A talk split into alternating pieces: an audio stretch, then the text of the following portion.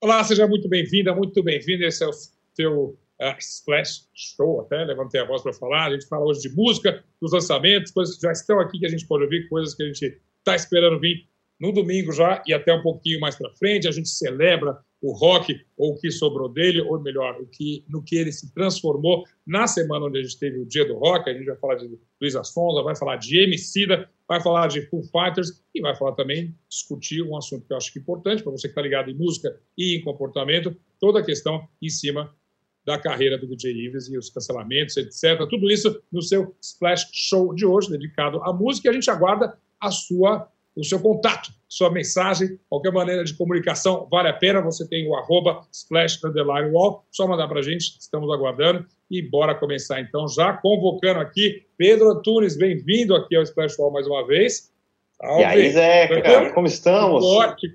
Tudo, estamos animados, né? Porque a semana a gente teve um, digamos, um, um hiato aí de lançamentos, claro que nunca para de lançar coisa, mas daqueles que a gente realmente está esperando. E eu olhando assim no horizonte, digamos, domingo, né?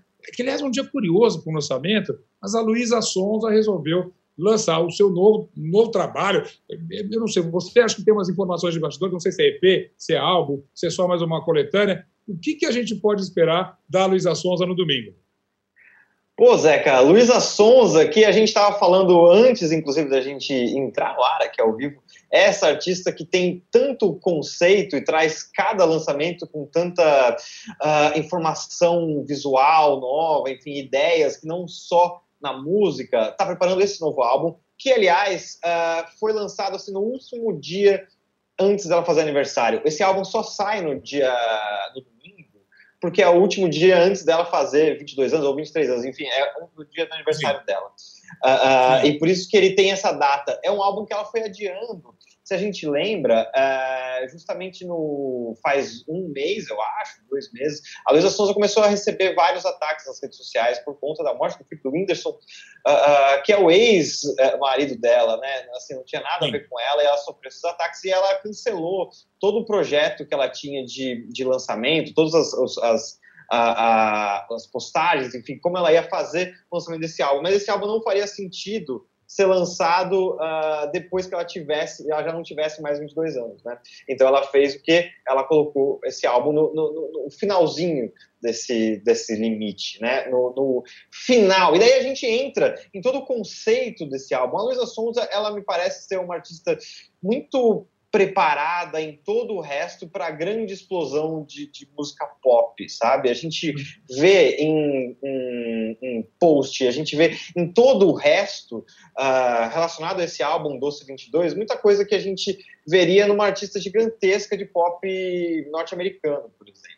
O que me faz pensar em o que a gente pode esperar musicalmente desse álbum da Luísa Sonza. E é isso que a gente estava conversando antes, né? Uh, uh, como é que a Luísa pode fazer valer a expectativa que ela está fazendo a gente ter em torno desse álbum. Né? Para não ser só uma, uma vitrine, uma fachada, assim, justamente. É claro que, e a gente sabe que ela tem um potencial de música, sobretudo pop, você mandou muito bem, enorme, mas de fato, às vezes a gente fica apreensivo quando a pessoa, a gente sabe desses fenômenos de rede social, e a Luísa disparadamente é um deles, é, e, e, e, o material, será que vai valer a pena? Até agora, claro que ela tem cumprido, mas os tempos mudam rapidamente, inclusive nesses tempos, e agora, por falar em rede social, já que ela é tão mestre nisso e tão safa nessas coisas, esse adiamento que teve, justamente por causa de uma contra-resposta ali, pelo né, um, um movimento de haters ali, Será que foi, valeu realmente a pena? Ela não era poderosa o suficiente para enfrentar essa onda de comentários negativos?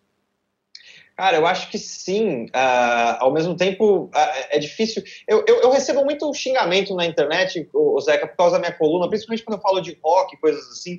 E eu às vezes digo que não ligo, mas eu, eu isso, isso às vezes magoa, assim, às vezes pega você de um jeito, você não tá num dia bom, sabe? Então eu fico imaginando como é a, a, a vida da Luísa Sonza, que é atacada às vezes por coisas pesadíssimas é, é, e com palavras pesadíssimas, ameaça de morte, etc. E, e a gente é, é, difícil me colocar nesse lugar. Assim, eu entendo que uh, o afastamento às vezes faz bem. Uh, mas assim, de qualquer forma, ainda mais pensando num álbum em que ela assina a, a composição, a produção, uh, roteiro, direção criativa e co-direção dos clipes. São 14 faixas uh, e ela assina muita coisa. Ele, ele, ele, me, ele, me, mostra, ele me soa o segundo álbum da Luísa Sonza, logo esse Doce 22, me soa muito autoral, muito entregue, o que já é bem na contramão do que a gente fala do pop de multiprodutores, multicompositores e coisas assim, sabe? Olha, eu tenho a impressão que você tem razão. Talvez se ela lançasse naquela época mesmo, essa, esse barulho, esse ruído, não deixaria a gente prestar atenção no trabalho dela, que é justamente a, a, o que a gente está interessado. Aliás, não preciso nem marcar contigo, mas na sexta que vem, claro, o grande comentário vai ser as tuas impressões desse trabalho, e a minha, né, as minhas também, do, do, do álbum da Luísa. Agora, vamos falar de álbum que já está aqui, que chegou hoje de manhã, que é e não é uma novidade, na verdade, né? Porque quando o MC anuncia, vou lançar amarelo, você fala, mas eu já, eu já vi amarelo, eu já vi na Netflix. Na verdade, o que, que nós temos desta vez? Pedro Antunes, dá a ficha. Zé Camargo, eu tenho a alegria de falar aqui com você e para todo mundo que está assistindo que chegou o MC na Netflix o show no Teatro Municipal, que foi realizado aqui em São Paulo, né? Uh, uh, uma noite, quer dizer, uma tarde mágica de duas apresentações seguidas que a Emicida fez. E ao final daquele show, eu estava lá. Eu lembro do dia, foi 27 de novembro de 2019, tá? É, uhum. eu moro muito perto do, do, do, do, teatro e fui a pé até lá. Cheguei lá, acho que era a sessão, sei lá, eram dois shows. Eu assisti o primeiro das 5 da tarde. E o MC, no final daquela apresentação, emocionadíssimo, ele virou para o público uh, e falou: A gente se vê, nos vemos no livro de, nos livros de história. É, e eu tô de casaco, você não vai ver, mas assim, eu fico arrepiado de lembrar dessa cena, assim, de quão importante, impactante e representativo a gente era ter aquele rapper do tamanho do Emicida, com a mensagem do uhum. Emicida e com o, a estética do Emicida de se comunicar com mais gente, muito além da bolha rap, hip hop, uh, trazendo aquela Sim. mensagem, sabe? Foi, foi, foi bem bonito. E isso agora tá na Netflix, na versão como se fosse um DVD, mas não existe mais essa coisa de lançar DVD. Exato. É o Blu-ray, não, é o é, Blu-ray. É isso, você assiste na Netflix o show inteiro, ou também isso. nas suas plataformas de streaming favoritas ali, uh, em Claro, é, ao, é, ao vivo. Só lembrando que, para quem é fã, não é tão fã do MC, não tão ligado ao trabalho dele, o que a gente viu foi um documentário, né? O Amarelo, aquela versão que a gente conheceu, saiu logo no começo da pandemia ali, a gente né, pôde ter contato com isso. É, sim, trechos do show, alguns dos trechos mais importantes, mas também uma verdadeira enciclopédia de referências ali é, da, da evolução do samba ao hip hop, da música negra no Brasil, do pop ao samba de raiz, essa coisa toda. Eu acho. Eu já assisti umas seis, sete vezes aquilo, é uma verdadeira aula. Ah, e aí? aí que inveja, você já despertou aqui, eu estou tentando disfarçar, que eu não, eu não estava lá naquele dia, mas você. Comparando o documentário com isso que a gente vê agora, eu não consegui ver ainda o documentário da Netflix, mas ouvi já que o álbum está disponível desde, desde essa madrugada. É, do que a gente vai ver agora, ficou faltando coisa, é claro, não são todas as músicas. O, o show tem, acho que tem 20 músicas, se não me engano, e a gente ouve 7, 8 no, no álbum ali. O que, que a gente vai ver a mais aqui, então, que te chamaria a atenção? Olha, uh, Zeca, então é isso, fazendo bem essa, esse, esse, esse, essa explicação. Primeiro saiu Amarelo o álbum, né, que inclusive concorreu e acho que ganhou o prêmio Multishow, etc. Uh, uhum. veio o Amarelo É Tudo Pra Ontem, que é esse documentário, e agora chega Amarelo ao vivo, então, uh, uh, explicando. Esse, esse álbum ele tem 20 faixas, tá? Esse ao vivo. Uh, e é o, a representação, é a transformação do que a gente não teve. O que eu ouvi desse álbum é. E, e naquele show, é a turnê do amarelo que a Covid tirou da gente, sabe? É, é o, o abraço coletivo que a Emicida faz Ele fala muito shows. Isso nesse material. É. Uhum. Exato. É, é, é, esse abraço coletivo que a Emicida faz nesses shows, fez nesse show de amarelo, tão importante seria ver isso rodar o Brasil, uh, impedido por Covid, etc. É, a gente tem a oportunidade de assisti-lo agora, desde o comecinho, ali são 20 faixas, uh, uh, e, e, você tem a narrativa do que é o Emicida entre aquele artista que entrou, que começou a, a botando o dedo na ferida, sabe? Mas indo para outros lugares musicalmente, assim. O que eu acho, Zé, é que o, o Emicida é o artista que o Brasil precisa hoje, sabe? Porque ele tem ainda o dedo na ferida, ele ainda é aquele lance da ideia na cabeça, mas ele tem um coração Total. batendo no peito, sabe? É, e eu acho que isso é importante, Total. sabe? Ele, ele, tem o carinho e ele tem a, a, a, crítica. Tudo ali ao mesmo tempo, com, uma, com um discurso, uma narrativa dele que é muito boa. Ele disse, em um dos trechos do É Tudo para Ontem, que eu revi também hoje de manhã até, é, ele fala justamente, olha, se inventar um novo jeito, se inventar uma nova música, um novo neo samba, ele brinca um pouco com isso. E na verdade, quando a gente tem um criador do potencial, né, do quilate do Emicida, tanto faz do que inventar, é óbvio que vai vir uma coisa boa e pode dar o nome que quiser. Porque isso, ele, ele tem uma, tese durante todo o documentário que é interessante, que é tudo samba. E que o samba é a música. Se for mudar o Brasil, tem que, tem que ser com samba. Mas, curiosamente, no nosso esquenta aqui antes de entrar no ar também, você fez uma conexão interessante. É tudo samba, mas é tudo rock também, né? Parece que tem uma essa, é, é, não sei se foi exatamente essa a metáfora que você fez, mas tem sempre uma coisa rolando. E aí a gente vai para o maior clichê do mundo, que é aquela pedra rolando sempre da música, da invenção, da, da, da rebeldia, é claro, e também do protesto, de ser contra a cultura para trazer alguma coisa nova. É, é, talvez ele até nem goste muito desse adjetivo, eu vou brincar aqui, mas talvez ele seja também o Emicida um grande roqueiro. Eu acho que sim. A gente fala sobre, a gente falou sobre isso acho que algum programa semanas atrás que a gente estava falando sobre Olivia Rodrigo, que, que foi Exato. minha obsessão, uh, né? E, e é contra a cultura em tudo, assim. Foi, tá? Estou dizendo que é foi. Gostei do verbo no passado. eu tenho que ouvir outras coisas, senão eu perco meu emprego. Move on! Mas é, aí, eu fiz esse gancho com o, rock, com o rock brincando aí um pouquinho, porque a gente teve uma semana celebrando o dia do rock. E você sabe que alguém me lembrou, o pessoal da minha rede social falou assim: você não vai postar nada do, do, do, dia do rock? Aí fui, recuperei, não sei se chegou a ver, mas um trecho da entrevista, uma das mais históricas para mim, com o Kurt Cobain, onde do nada ele vem com um, um taser para mim e diz: yeah, yeah, yeah. Isso depois eu conto um dia para vocês, mas já era três e meia da manhã, estava todo mundo muito cansado, menos ele, que tinha dormido até então. E isso é rock and roll, mas tem muito rock and roll. Como é que a gente celebraria em 2021 o dia do rock? Qual é a melhor maneira? Escutando Full Fighters? Full Fighters fazendo Gees? Ou o John Poxa. Mayer cantando aquelas músicas de pop de rádio adulta, sabe? Aquelas coisas de rádio FM na madrugada, assim. Qual vamos das duas?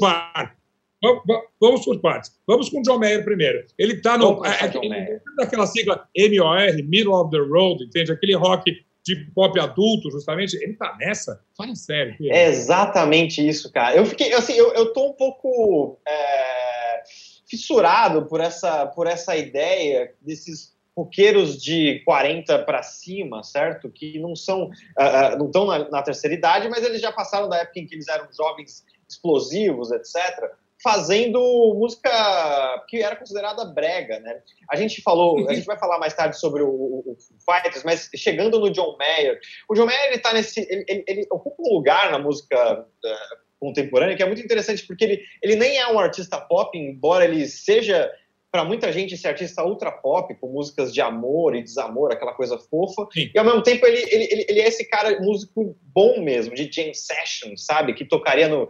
Que, tipo, da, da turma do Dave Matthews Band, aquela galera mais virtuosa, tarará. Assim. Ele tá nesse meio termo, assim, o que é interessante. Depois, quatro anos depois de lançar o último álbum dele, The Search for Everything, ele me vem, me chega agora com esse álbum chamado Sob Rock uh, que é um disco que ele fez justamente naquela vibe The Carpenters, naquela vibe esse soft rock, esse rock uh, adulto leve, calminho, sobre com baladas geralmente. Uh, e ele fez, eu estava procurando entrevistas dele, ele deu uma entrevista para Apple Music muito interessante, em que ele vira pro cara, pro, pro entrevistador, e eles falam: assim, "Mas por que você fez esse álbum?" Ele falou: "Porque ninguém estava vendo." Uh, sabe aquela música do Capital Inicial? Aquela, uh, o que você faz quando ninguém está vendo? Uh, claro. Ele aparentemente ouve essas rádios de pop adulto contemporâneo, eh, The Carpenters e coisas assim, e resolveu Resolve. fazer esse álbum, assim, no meio da pandemia, vou fazer isso. É isso. Então, justamente para onde vai o rock and roll quando o John Mayer faz The Carpenters e quando o Foo Fighters faz Bee Gees. Aliás, The DJs, ou sei lá o que, que encarnação que é essa. Agora tem que constar uma coisa. Eu ouvi só You Should Be Dancing. Eu adorei. Você gostou? eu disse que sim. Então é isso. Porque assim, a minha impressão é que se não tivesse o autotune, obviamente o, o Dave Grohl jamais chegaria naquelas notas. Assim. Então, a, a, o parabéns aí ao Deus autotune por ter resolvido esse problema. Mas uh, ele, ele, ele me suou como pessoas num karaokê. Eu morava do lado de um karaokê e eu ouvia pessoas gritando essa música por um tempo. É, claro, o David Grohl cantando muito melhor que isso. Então me soou um karaokê divertidaço, muito divertido. O que me faz pensar na história do. Uh, uh, uh, era anos 80, essa, essa, essa, safra disco, anos 70, era meio brega. Foi considerado brega por um tempo. Bidis foi considerado brega, quem diria? pelos, pelos descoladinhos. E hoje a gente vê uma banda de rock pesado Fighters pode ser uma banda de rock pesado às vezes, uh, fazendo, se divertindo, sabe? E eu vou escrever um texto, estou escrevendo no, na coluna ainda, que é a, a John Mayer e o Fighters e a delícia que é ligar o que se dane, ligar o né, vou fazer aqui o apitinho para não falar palavrão ao vivo. Mas ligar esse botãozinho de não ligar para nada, sabe? Uh, e só se divertir com música. Eu acho interessante esses eles fazerem isso e fugir um pouco do se levar a sério demais, sabe? É, mas justamente esse, essa investida do, do, do Foo Fighters, que não é uma faixa só, vai ser um álbum inteiro em homenagem aos Bee É um álbum, é, sai amanhã. É, é, é, música ou é zoação? Eles estão afim. É, parece que eles de fato deram um tapa bacana na música. Ou é só zoação?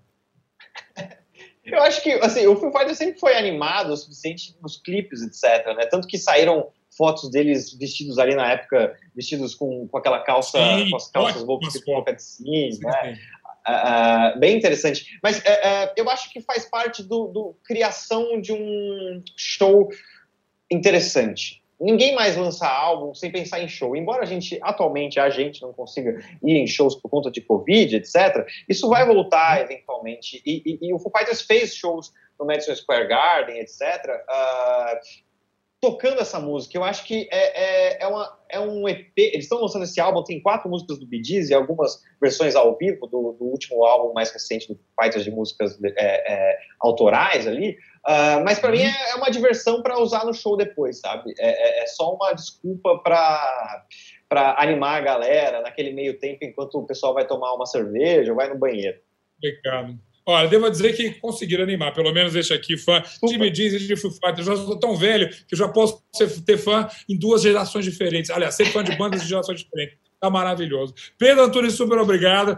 Bons lançamentos. Fica, vamos ficar de olho na Luísa no domingo e semana que vem a gente fala mais para comentar desse e de outros lançamentos. Obrigadíssimo. Até semana. Falamos de tudo. Até a próxima. Posse de Bola é o podcast semanal do All Sport sobre futebol. Às segundas e sextas-feiras, eu, Eduardo Tironi, converso com Juca Kifuri, Mauro César Pereira e Arnaldo Ribeiro sobre o que há de mais importante no esporte favorito do país. Você pode ouvir o Posse de Bola e outros programas do UOL em uol.com.br/podcasts, no YouTube e também nas principais plataformas de distribuição de podcasts. A gente agora convoca Osmar Portillo, nosso editor aqui. Bem-vindo ao Splash Show, Osmar, porque a gente tem um assunto sério para falar. A gente fala de música, ninguém leva música a sério, mas às vezes a música pede uma certa gravidade. Eu não quero dar um pesar demais a nota, mas a gente acompanhou a semana toda a, a, é nem a queda, mas é a, a despencada, a derrocada, o, o desastre que foi a imagem do DJ Ives. E a gente viu no UOL mesmo agora uma, uma, uma matéria muito interessante falando do impacto que isso uh, pode ter, claro, na carreira dele, mas em quem mais estava no entorno ali do DJ Ives. Eu quero saber a tua opinião. Pois é, Zeca, a gente viu e reviu essas imagens tristes do DJ Ives, o Iverson Araújo de Souza, né, agredindo a sua mulher, a Pamela Holanda, e a gente tem acompanhado de perto, a gente que trabalha com música nunca quer fazer um tipo de cobertura como esse, mas Splash está muito próximo com nossos correspondentes em Fortaleza, fazendo toda essa cobertura para entender o que, que vai acontecer. O DJ Ives, que vai responder dois inquéritos agora, né? tanto das agressões, sempre ali nesse, nesse campo de é, violência doméstica e lesão corporal, pelos, pelos casos que aconteceu em julho, mas também alguns casos que aconteceram em dezembro. A polícia trabalha nessa linha de investigação. Mas, além, né, já faço um disclaimer aqui, a gente de Splash é, fica muito tocado, se solidariza com a Pamela, porque o fator humano é principal nisso, né?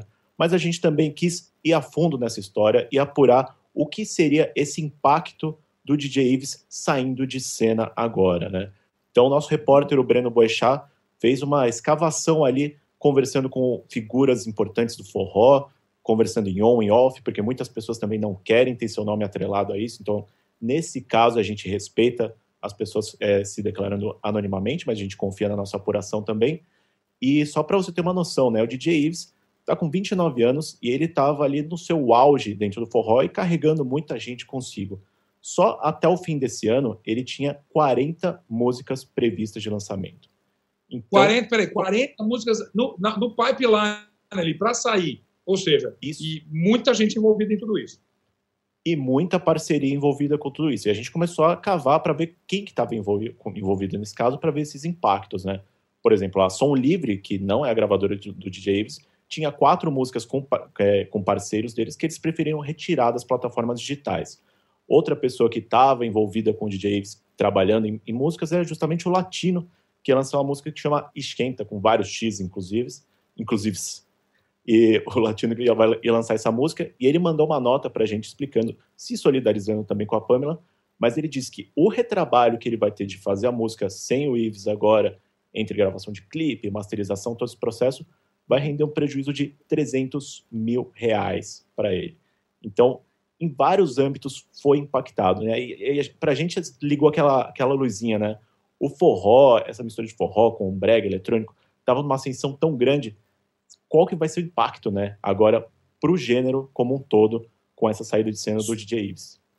Eu acho interessante, é um cálculo que vale super a pena ser feito, mas é, nesse impacto e no prejuízo, me lembra um amigo meu que nessa pandemia, ele é um grande chefe daqui de São Paulo, já foi eleito o melhor chefe da cidade, 2019 e tudo, e ele fala, eu fechei meu restaurante, porque aberto eu estou perdendo 40 mil reais, fechado eu perco só 15 mil reais. Então, eu só rebato, esses 300 mil que o Latino teria como prejuízo, caso fosse lançado, eu acho que o prejuízo, e é um prejuízo quase não mesurável assim em dinheiro, justamente, para a imagem do próprio latino, é, seria enorme. Eu acho que precisa pôr tudo isso na balança também, porque fora a grana, precisa ter uma coisa de uma consciência da imagem. Neste momento, estar associado a Jay Ives é a pior propaganda que pode ter, né?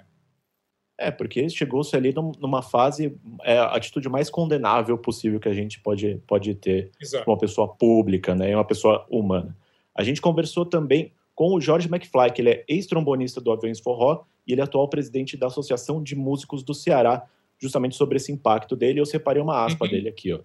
Ele disse o seguinte: é um prejuízo incalculável para o meio. Ele produzia muitos artistas, além de cantar. Ninguém mais quer se associar o com o trabalho dele. Quem tinha parceria com ele hoje está perturbado e atrás de outros produtores.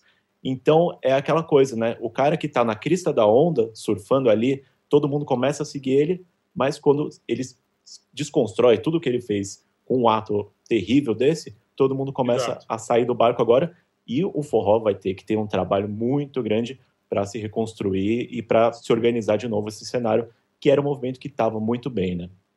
Exatamente. Mas reforçando, acho isso um custo baixo com relação ao que se perderia em termos de imagem se você tivesse uma associação tão negativa quanto essa nesse momento. E por falar em, em, em repensar e, e, cancelar justamente, me chamou a atenção que essa semana também os dois grandes maiores streamers, streamers de música, é, que é justamente a Deezer e o Spotify, tiraram todas as músicas do, do DJ Ives é, do seu catálogo ali um movimento importante, eu acho, mas também questiona aí, estou debatendo contigo, Osmar, é, eles funcionam um pouco como sensores. Eu acho até, na minha opinião, que ela deveria, elas fizeram certo justamente agora, porque o momento que você não quer, não pode ouvir o nome, o nome dele, que vai ter uma lembrança negativa, sobretudo para a esposa dele, sobretudo para todas as mulheres que viram aqui e se solidarizaram. Então, acho correto. Mas com relação a esses guardiões de portões, como a gente fala aqui, esses, esses streamings têm esse direito, têm esse poder? Você acha que isso é uma coisa positiva?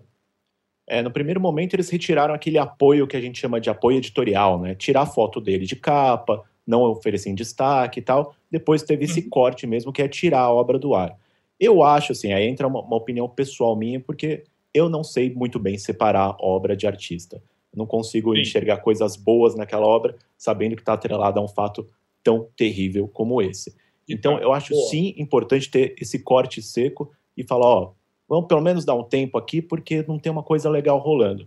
Eu acho muito perigoso quando a gente coloca é, um fato tão é, estressante como esse no palanque e as pessoas começam a, a meio que entrar na, nessa onda. Ele ganhou mais de 200 mil seguidores no Instagram do dia para a noite. Pois é, seja... esse, é o perigo, exatamente. Nesse sentido, a atitude estava corretíssima dos crimes. Esquece esse cara, por ter, deixa a justiça correr seu rumo e depois a gente vê como é que fica. Mas acho que como uma ação imediata, eu acho positiva. Tinha medo de ele doar, né?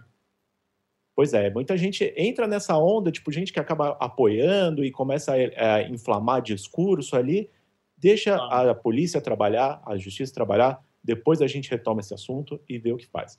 De qualquer maneira, as Ué. imagens falam por si só, né? A gente viu tudo o que aconteceu, é indefensável. Inclusive, a Marília Mendonça deu uma entrevista pra gente anteontem e ela falou isso, falou, a pior coisa que ele fez foi tentar justificar a coisa mais injustificável que é, é Simplesmente não há justificativa, exatamente. Bom, então deixa ele cancelado ali, por enquanto é isso que tem que ser feito, e a gente segue com lançamentos aqui. Vamos combinar que, olha, uma semana aqui, uma sexta-feira que abre com Emicida e vem na, também ali no pacote de lançamentos Anitta, e uma música boa da Anitta, a gente tem é que celebrar. Anitta com Renan da Penha.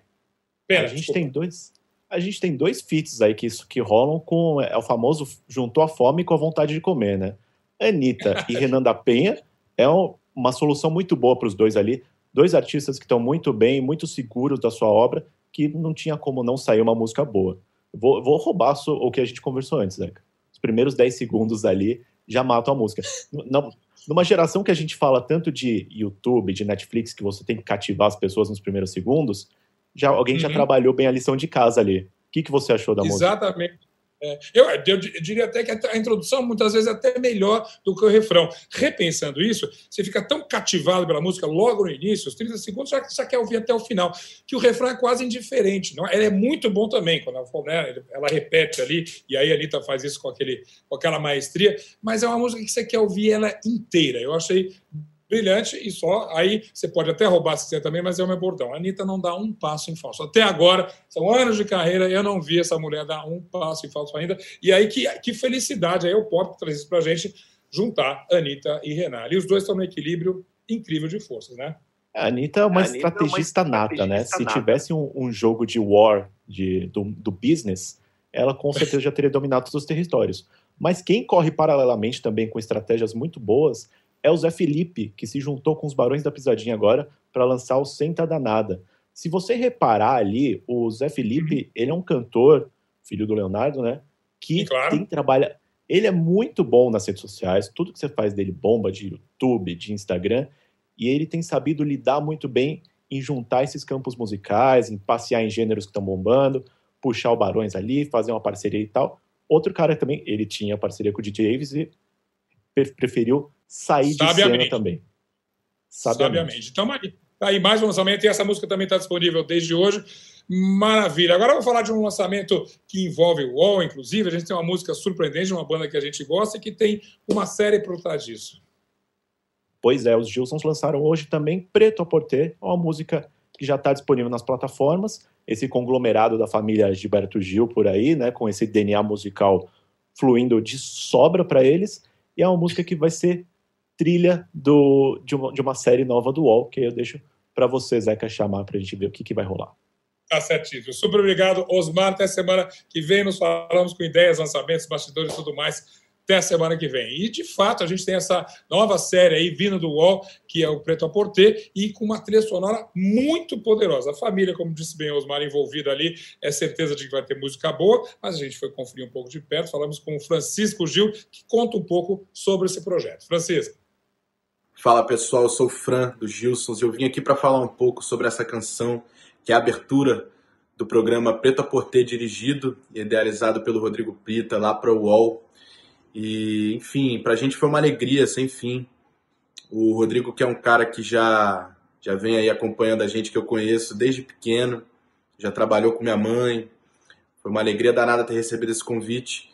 E é isso, um diretor negro falando sobre cultura negra, trazendo essa, essa força toda e acreditando na gente para também ser porta-voz dessa, dessa voz dessa, dessa ideia toda. Então, para a gente é uma alegria um orgulho mesmo estar fazendo parte desse projeto. E foi uma experiência incrível para a gente, um dia ali de estúdio, onde a gente pôde trabalhar na música que ele trouxe para a gente. A música já, já veio quase pronta e a gente, na verdade, só mexeu em umas coisas ali de melodia juntos. E foi uma alegria danada, uma, uma tarde inteira, um dia inteiro ali no estúdio, a gente se divertindo juntos, fazendo música. E é isso, pra gente uma alegria, a gente tá feliz pra caramba com o projeto, torcendo aí pra, pra que essa voz ecoe e, e atinja aí, porque é isso, é uma voz negra, trazendo potência negra, trazendo discussões e reflexões a respeito de tudo da nossa realidade e a nossa cultura. E é isso aí.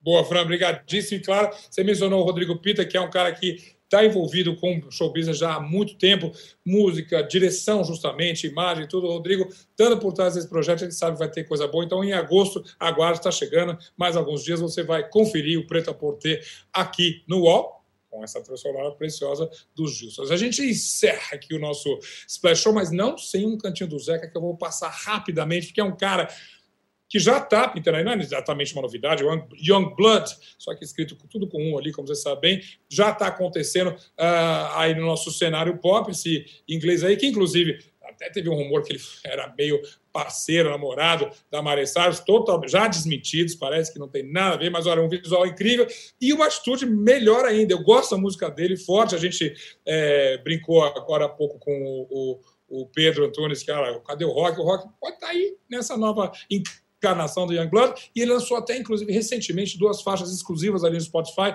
uma que chama-se Mars, que é sensacional, e o meu cantinho aqui recomenda uma coisa ainda mais incrível, ele fez uma versão de Like a Virgin, essa Like a Virgin que você está pensando, da Madonna. E quando você acha que já ouviu tudo, tem Youngblood cantando Like a Virgin. Ótima dica também para você ter um fim de semana ultra musical com todas as músicas que passaram hoje aqui no nosso Splash. Lembrando, quer falar com a gente? Arroba Flash Underline UOL. E a gente espera os novos lançamentos. Doido para ouvir a Luísa Sonza, porque semana que vem, certamente, ela vai ser destaque aqui com a gente no Splash Show. Até sexta que vem. Até mais.